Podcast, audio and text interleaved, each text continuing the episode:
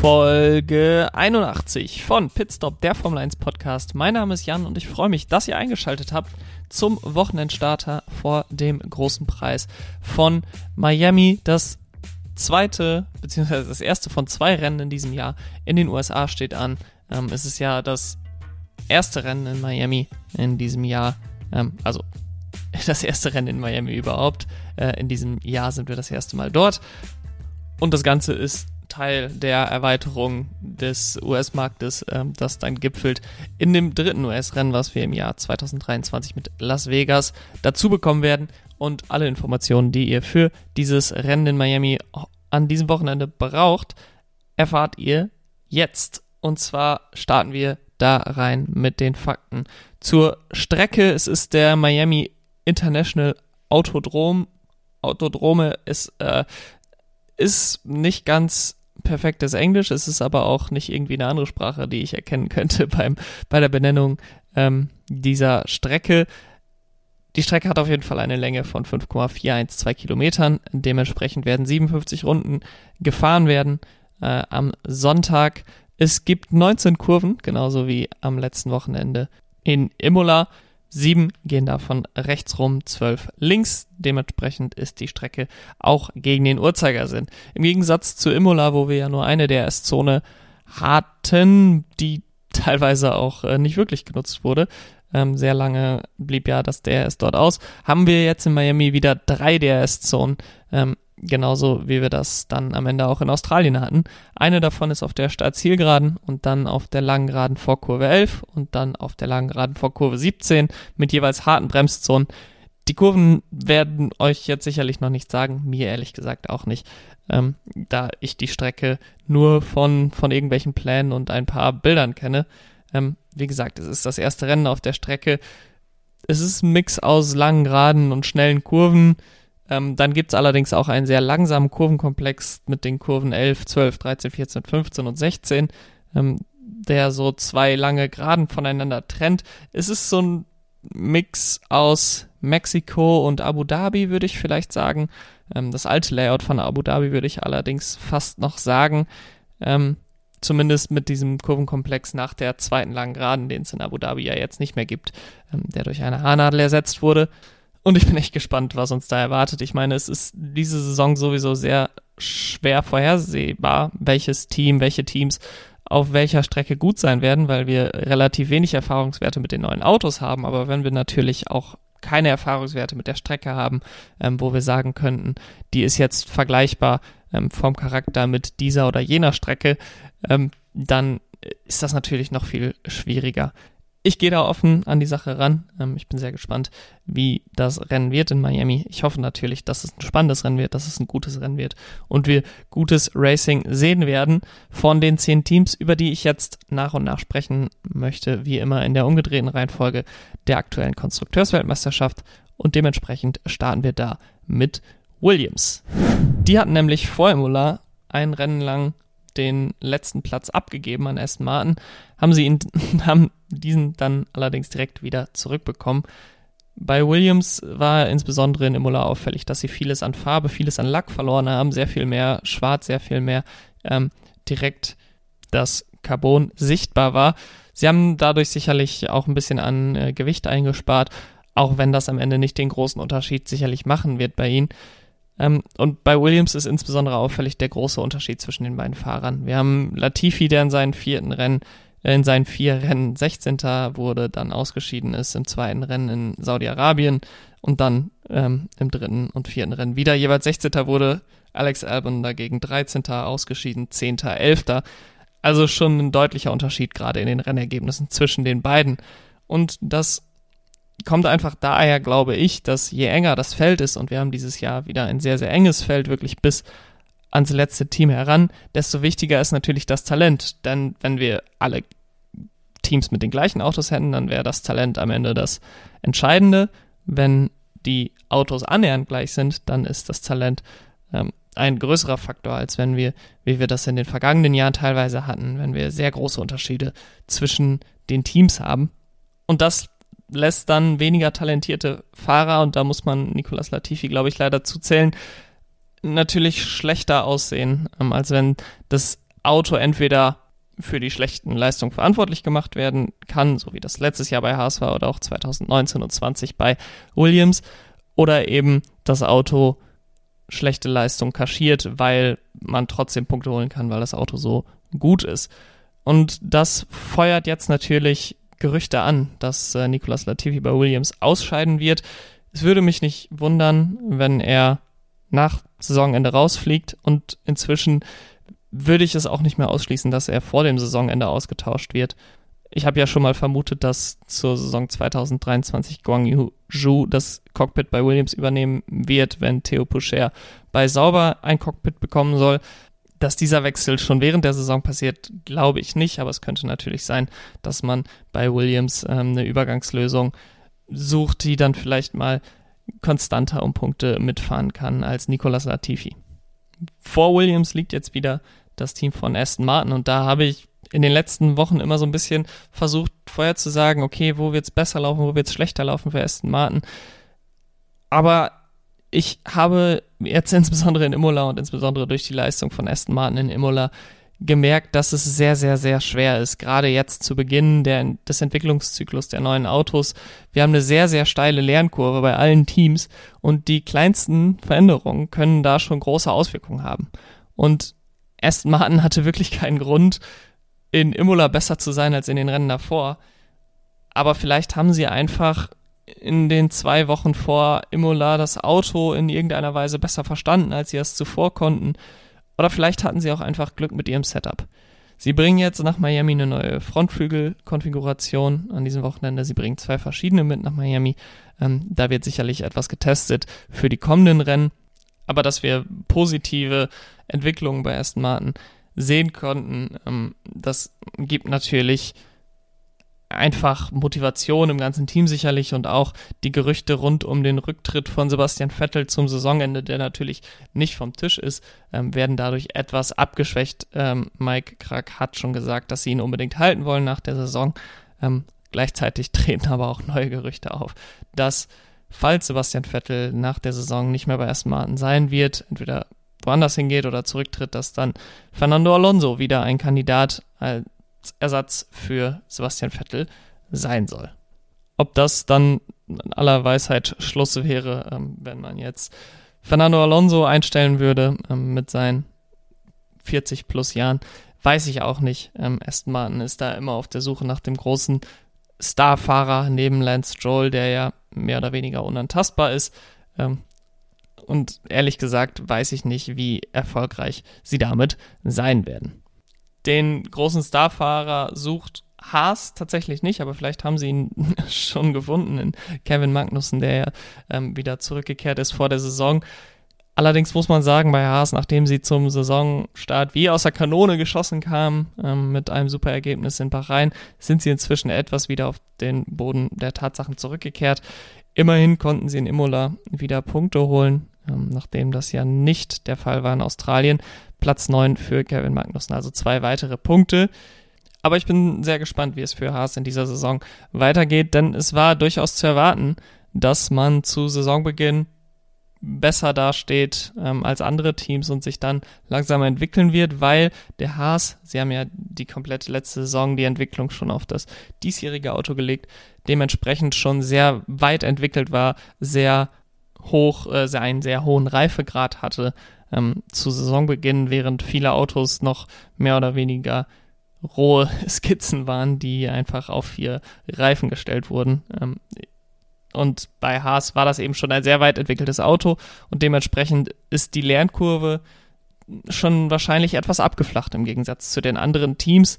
Und es wird jetzt interessant, ob sie die Entwicklungsgeschwindigkeit der größeren Teams mitgehen können, ob sie da äh, mithalten können und wirklich über die gesamte Saison um Punkte kämpfen können. Der Druck auf Mick Schumacher wächst natürlich dadurch auch, jetzt zu performen, jetzt wo das Eisen heiß ist, die Punkte zu holen. Ähm, das ist ihm bisher noch nicht gelungen und er wirkt im Moment auch nicht so souverän, wie er in den letzten Jahren, also sowohl 2020 in der Formel 2 als auch im letzten Jahr in seinem ersten Jahr bei Haas gewirkt hat. Er wirkt schon dieses Jahr fast mehr als Rookie, als er das in der letzten Saison war. Ähm, und ich bin sehr gespannt, wie er sich da in den nächsten Rennen entwickeln wird.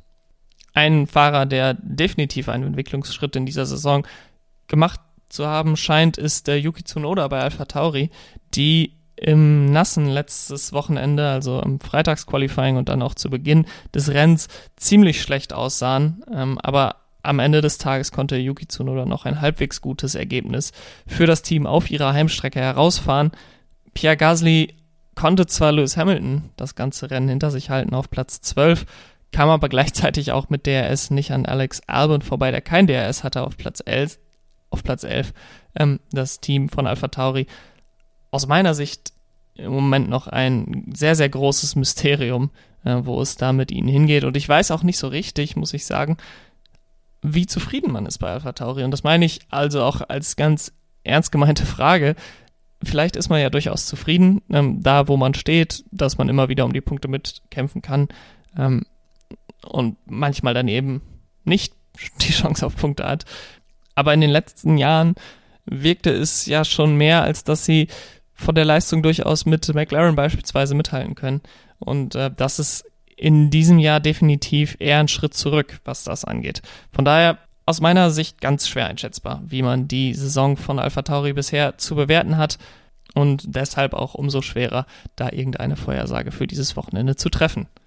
Ein Team, von dem man durchaus eine gewisse Grundgeschwindigkeit äh, zu erwarten hat in diesem Jahr, ist das Team von Alpine. Aber bei denen läuft es auch so ein bisschen Boom or Bust. Also entweder ähm, wirklich läuft's richtig gut bei ihnen oder richtig schlecht. In Saudi-Arabien waren beide Fahrer locker in den Punkten, bis Alonso ausgeschieden ist. Ähm, später im Rennen in Australien war Alonso im Qualifying sogar ein Kandidat für die Pole Position. Im Rennen holte er dann allerdings null Punkte. Und in Imola blieb das Team dann erstmalig komplett ohne Punkte. Sie sind jetzt auf Platz 6 in der Konstrukteursweltmeisterschaft abgerutscht. Und irgendwie fühlt es sich falsch an, weil ich sagen würde, naja, von der Leistung her, also von der rohen Leistung des Autos, müsste das Team eigentlich auf Platz 5, vielleicht sogar auf Platz 4 stehen. Aber es ist einfach eine sehr, also da ist wenig Konstanz drin. Es ist eine sehr inkonstante Saison bisher. Und dann muss man vielleicht auch sagen, sie haben es nicht besser verdient, ähm, auch wenn das etwas hart klingt. Äh, man hatte in Imola bereits einen neuen Unterboden getestet für Fernando Alonso, der offenbar so funktioniert hat, wie man es sich das vorgestellt hat und der jetzt auch für Esteban Ocon nach Miami kommt. Im Gegensatz zu Alpine sehr konstant ist bisher das Team von Alfa Romeo, die ja zu Saisonbeginn wie Haas eigentlich die große Überraschung waren, Seitdem ist es bei ihnen sogar dann noch eher besser geworden als schlechter. Sie haben dann zwölf Punkte am vergangenen Wochenende geholt. Ähm, alle durch Valtteri Bottas, der Platz fünf im Rennen geholt hat und Platz sieben im Sprint. Dementsprechend äh, zwei Punkte für den Sprint, zehn Punkte für das Rennen, zwölf Punkte am ganzen Wochenende. Äh, Guang Yuzhou hat sich da ein bisschen selbst rausgenommen aus der Verlosung um die Punkte mit einem relativ ungestümen Unfall im Sprint mit Pierre Gasly. Und dann ist er im Rennen in diesem DRS-Zug im Feld hängen geblieben und konnte sich nicht wirklich verbessern. Bei Guang Yuzhou ist es jetzt auch schon so, nachdem er ja im Premierenrennen Punkte geholt hatte, ist er seither leer ausgegangen. Während äh, Valtteri Bottas Platz 8 in Australien holte, wie gesagt Platz 5 in Imola und zwei weitere Punkte im Sprint. Das Ausscheiden in Saudi-Arabien, da hat er natürlich keine Punkte geholt, auch wenn die durchaus drin gewesen wären für ihn in Jeddah dementsprechend hier ähnlich wie bei Schumacher durchaus ähm, eine gute Benchmark, die der Teamkollege da vorlegt und man jetzt sehr darauf schauen wird, wie der Rookie bzw. der junge Fahrer da eben drauf reagieren wird. Aber ich muss sagen, Alfa Romeo ähm, gerade im Vergleich zu allen anderen Mittelfeldteams derzeit das konstanteste, ähm, wenn es um den Kampf um die Punkte geht wie konstant McLaren ist, das kann man irgendwie noch nicht so richtig sagen, denn nach Bahrain hätte ich eigentlich niemals geglaubt, dass sie schon so bald wieder auf dem vierten Platz in der Konstrukteursweltmeisterschaft stehen würden. Das Podestplatz, der Podestplatz von Lando Norris dann ähm, in Imola natürlich das i-Tüpfelchen auf einem fast perfekten Wochenende. Abgesehen von dem Crash von Daniel Ricciardo direkt in der ersten Runde, wodurch er dann den positiven Eindruck, den man durchaus von ihm hatte zu Beginn dieser Saison, ein bisschen zur Seite schieben möchte. Denn es war dann auch nach dem Crash mit Carlos Sainz wirklich ein Horrorrennen für ihn. Ich muss sagen, ich habe noch Hoffnung und ich bin da optimistischer, was Daniel Ricciardo in dieser Saison noch angeht. Er hatte einen Schaden am Diffusor äh, beim Rennen in Imola, was ihm natürlich einiges an Leistung kostete. Und gerade in so einem engen Mittelfeld ist jede, jegliche Leistungsverlust ähm, dann der Unterschied wahrscheinlich zwischen überholen und nicht überholen. Und auch die Entscheidung, die harten Reifen dort zu nehmen, ähm, war am Ende nicht die richtige. Er will in Miami sicherlich wieder angreifen. Er ähm, ist ja mehr oder weniger Wahl-US-Amerikaner, ähm, auch wenn er dort nicht immer lebt. Ähm, hat er die Kultur, glaube ich, sehr, sehr an sich genommen. Und ich hoffe, dass er das Ganze dann ähm, mit einem guten Ergebnis in Miami abrunden kann. Sie bringen wie Aston Martin auch zwei verschiedene Frontflügelkonstruktionen nach Miami. Ich könnte mir vorstellen, dass sie da jetzt im Training was testen werden für das Rennen dann in Barcelona. Und wenn wir dann zurückkommen nach Europa, ähm, dass dann die Teams aus den näher gelegenen Fabriken ähm, neue Frontflügel, neue Frontflügelersatzteile bringen und die dann auch in den Renneinsatz übergehen werden. Auch das Team von Mercedes wird mehrere Upgrades mitbringen nach Miami. Ähm, es geht da um den Frontflügel, es geht anscheinend auch um den Unterboden und auch um den Heckflügel. Und das, was ich vorhin über Aston Martin gesagt habe, das würde ich eigentlich doppelt nochmal über Mercedes sagen wollen. Ähm, denn die Lernkurve ist noch sehr steil und ich bleibe dabei, dass der Grund, dass man bei Mercedes auf diese Zero Sidepods gesetzt hat, wird nicht sein, weil das irgendwie gut aussieht oder weil sie gerne mal was anderes machen würden, sondern weil die Simulationen sicherlich gezeigt haben, dass das die Art und Weise ist, wie das Auto am schnellsten sein wird. Ähm, das bedeutet für mich, dass da noch einiges an Potenzial in dem Auto drin steckt und dass sie, wenn sie dann einige Probleme jetzt mit Upgrades in den Griff bekommen, durchaus noch in den Titelkampf eingreifen können. Ich habe da den Glauben ähm, noch nicht aufgegeben, dass wir da einen Dreikampf an der Spitze bekommen können.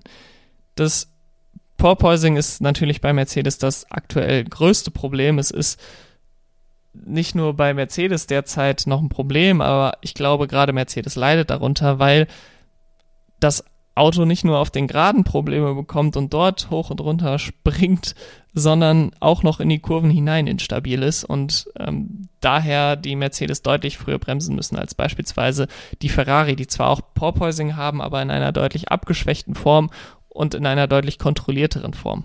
Dementsprechend ist vor allen Dingen die Kontrolle über das Porpoising das, was man bei Mercedes hinbekommen muss. Ähm, George Russell, der jetzt seine ersten vier Rennen als Stammfahrer bei Mercedes hinter sich hat, wirkt sehr, sehr gefestigt schon. Er hat seine, in Anführungsstrichen, Probleme im Rennen abgelegt. Er war ja immer so ein bisschen Mr. Saturday, was so, ja, als ähm, Kritik durch die Hintertür verstanden werden kann, denn Mr. Saturday bedeutet zwar, dass man im Qualifying sehr gut ist, allerdings im Rennen dann nicht so besonders toll abliefert, aber er ist, muss man sagen, der einzige Fahrer, der bisher immer in die Top 5 gefahren ist und damit der konstanteste Fahrer bei den Top-Teams bisher ist. Konstanz, und das merkt ihr sicherlich auch, ist so ein Thema, was sich durch diese Folge bisher zieht. Manche Teams haben das schon besser drauf als andere und bei Red Bull muss man sagen, dass Konstanz derzeit nicht unbedingt das ist, ähm, wofür oder was sie sich auf die Fahne schreiben können. Die Dominanz von Imola hat allerdings gezeigt, was wir in den ersten Wochen auch schon erwartet haben, denn wenn der Red Bull zuverlässig ist, dann ist das Team mindestens mal Sieganwärter, ähm, wenn nicht sogar Siegfavorit. Man hat es gesehen ähm, im ersten Rennen mit dem Ausfall, dann in Saudi-Arabien der Sieg, dann in Australien wieder der Ausfall, dann in Imola ins Ziel gekommen und wieder der Sieg. Nach dem Gesetz der Serie wäre jetzt natürlich wieder ein Ausfall dran. Ich wünsche es ihnen nicht. Ich wünsche mir einen spannenden Kampf auf der Strecke. Aber es gibt durchaus Punkte, die für oder gegen dafür oder dagegen sprechen, dass der Red Bull ins Ziel kommt, denn auf der einen Seite wird es deutlich wärmer und eine deutlich höhere Luftfeuchtigkeit geben in ähm, Miami, als das in Imola der Fall war, also vielleicht ähnlich wie in Australien. Auf der anderen Seite ähm, scheint man bei Red Bull auch relativ ähm, zuversichtlich zu sein, dass man die Probleme, die man in Australien hatte, erkannt hat und ähm, aus dem Weg schaffen konnte. Dementsprechend äh, durchaus spannend, wie der Red Bull performen wird und ob er zuverlässig genug sein wird, um wieder um den Sieg mitzufahren. Mit der Konstanz des Autos hat das derzeitige Top-Team von Ferrari dieses Jahr eigentlich noch keine Probleme gehabt, aber die Fahrer machen ähm, dem Team aus Maranello zumindest im letzten Rennen, besonders im letzten Rennen, etwas zu schaffen. Imola war so ein bisschen der erste wirkliche Schlag in die Magengrube nach einem überragenden Saisonstart, den ich hier ja auch groß und breit diskutiert habe. Man ist jetzt nur noch elf Punkte vor Red Bull in der Konstrukteurswertung, nachdem die wirklich das perfekte Wochenende hatten mit fast voller Punkteausbeute in einem Sprintwochenende. Und bei Ferrari ist es insbesondere Carlos Sainz, der jetzt nach zwei Wochenenden aus der Hölle wieder Konstanz reinbekommen muss. Die gute Nachricht ist auf jeden Fall, dass er an diesem Wochenende nicht im Kiesbett landen wird und äh, damit auch nicht zur Kiesbett Challenge beitragen wird. Auch Charles Leclerc hat ja am letzten Rennwochenende dann in Imola mal einen Fahrfehler gemacht, nachdem er Sergio Perez gejagt hat ähm, um Platz zwei, ist er dann zu sehr über die Randsteine gefahren im noch etwas nassen und hat sich dann gedreht. Diese Fehler muss, muss Charles Leclerc natürlich abstellen, wenn er Weltmeister werden will in diesem Jahr. Ich könnte mir vorstellen, dass Ferrari wieder vorne liegt an diesem Wochenende. Ist allerdings auch nur so ein Bauchgefühl meinerseits. Nachdem wir jetzt über alle zehn Teams gesprochen haben, schiebe ich noch einen kleinen Block Newstime ein, denn äh, ich merke, dass wenn ich nur auf Rennen vorausblicke und auf Rennen zurückblicke, die Nachrichten, die in der Formel 1 so aufkommen, manchmal auf der Strecke bleiben und wir haben ähm, zumindest eine sehr große Nachricht in, in den letzten zwei Wochen gehabt, beziehungsweise jetzt auch in der vergangenen Woche. Und das ist, dass der Volkswagen-Vorstandsvorsitzende Herbert Dies verraten hat, dass Porsche und Audi bereits an einem Formel 1 Einstieg arbeiten. Ähm, also Porsche und Audi offensichtlich eben beide Teil der VW-Gruppe und die saßen auch schon am Verhandlungstisch, waren maßgeblich an der Entwicklung des Motorenreglements für die Saison 2026 und die Zukunft verantwortlich und wollen dann auch mit der Veränderung der Motorenregeln und der technischen Regeln in den Sport einsteigen 2026, was sehr, sehr positiv ist. Zwei sehr große Motoren- und Autohersteller, die dann die Formel 1 bereichern wollen, nicht nur aus deutscher Sicht, wo man sicherlich sagen kann, ähm, dass der Sport auch in Deutschland nochmal gestärkt wird, wenn Porsche und Audi einsteigen, aber dann einfach auch aus globaler Sicht. Denn sowohl Porsche als auch Audi sind nicht nur im, auf der Straße bei, bei den Straßenautos äh, zwei große Hersteller, sondern einfach auch Motorsportgrößen in allen anderen Motorsport ähm, Kategorien, die es so gibt. Also gerade wenn man so an Le Mans denkt, wo Audi und Porsche immer wieder ähm, die Top-Teams waren in der Vergangenheit. Und VW ist, nachdem es immer wieder die Überlegung gab, einzusteigen und man sich doch dann dagegen entschieden hat bei der Formel 1, ist jetzt anscheinend bereit, diesen Schritt zu gehen. Die Entwicklung der Formel 1 und auch der Werbewert in die Formel 1 einzusteigen, ist einfach nochmal äh, gestiegen. Und jetzt wird natürlich darüber spekuliert und verhandelt, ähm, wo die beiden einsteigen werden, denn es scheint eher unwahrscheinlich zu sein, dass sie eigene Teams gründen, sondern dann eher Partnerschaften beziehungsweise Übernahmen von bisherigen Rennstellen machen. Porsche wird da insbesondere mit Red Bull in Verbindung gebracht. Audi mit äh, Aston Martin, Sauber und auch Williams. Mein Tipp wäre, dass Porsche eine sehr enge Zusammenarbeit mit Red Bull eingehen wird, ähnlich wie Honda das gemacht hat in der Vergangenheit, vielleicht sogar noch mit ein bisschen mehr Eigeninvestition ähm, von Seiten Porsches und dann ähm, Audi einen Rennstall übernehmen wird, entweder Sauber oder Williams würde ich da vermuten.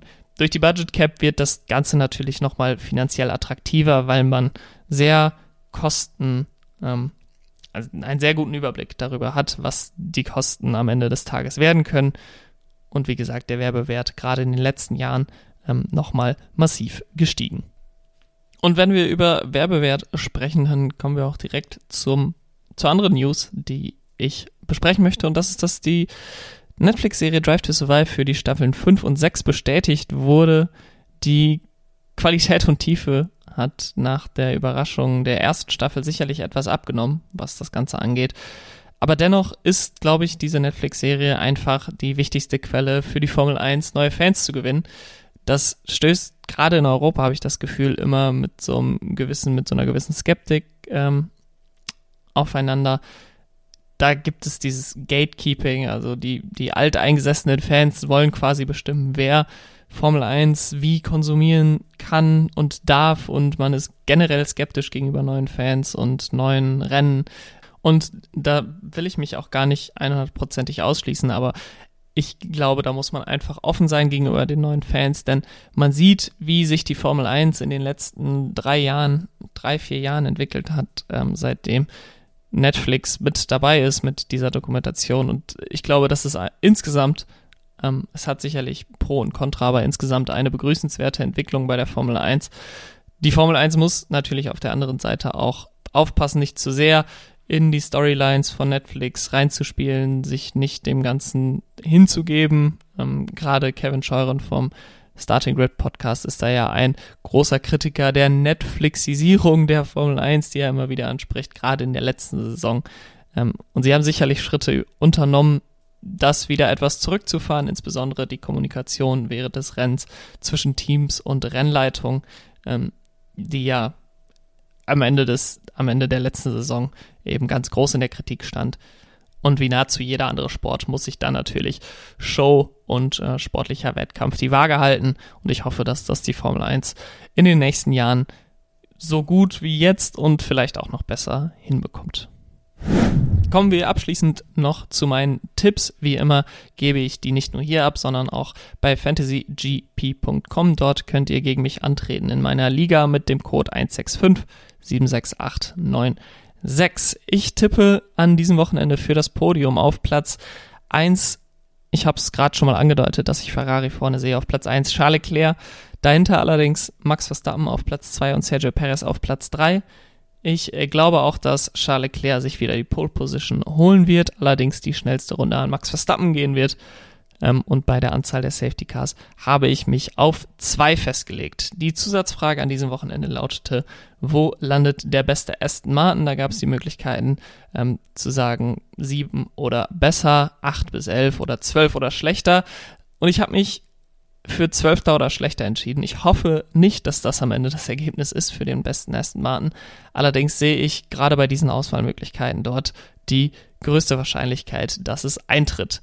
Mein Fantasy GP Team habe ich dann noch auf zwei Positionen angepasst. Das sind meine Fahrer Charles Leclerc, Valtteri Bottas und neu dabei ist jetzt Max Verstappen statt Carlos Sainz. Und bei den Teams habe ich Ferrari, Alfa Romeo und jetzt Aston Martin neu dabei statt Haas.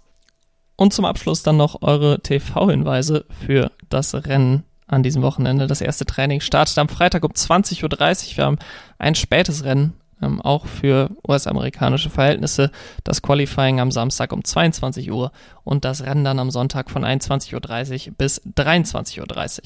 Wenn ihr von meiner Seite was hören wollt, bis dahin, dann folgt mir gerne auf Twitter und Instagram Pitstop F1 Jan und abonniert gerne den Podcast, ähm, damit ihr nach dem Rennen die Folge nicht verpasst und keine weiteren Folgen mehr verpasst auf der Podcast-Plattform eurer Wahl. Wenn ihr auf Apple oder Spotify unterwegs seid, dann freue ich mich auch sehr darüber, wenn ihr mir fünf Sterne geben würdet. Das war's dann von meiner Seite vor diesem Rennwochenende, dem ersten Rennwochenende in Miami. Ich wünsche euch viel Spaß und uns allen ein gutes Rennwochenende. Macht's gut. Bis dahin. Ciao.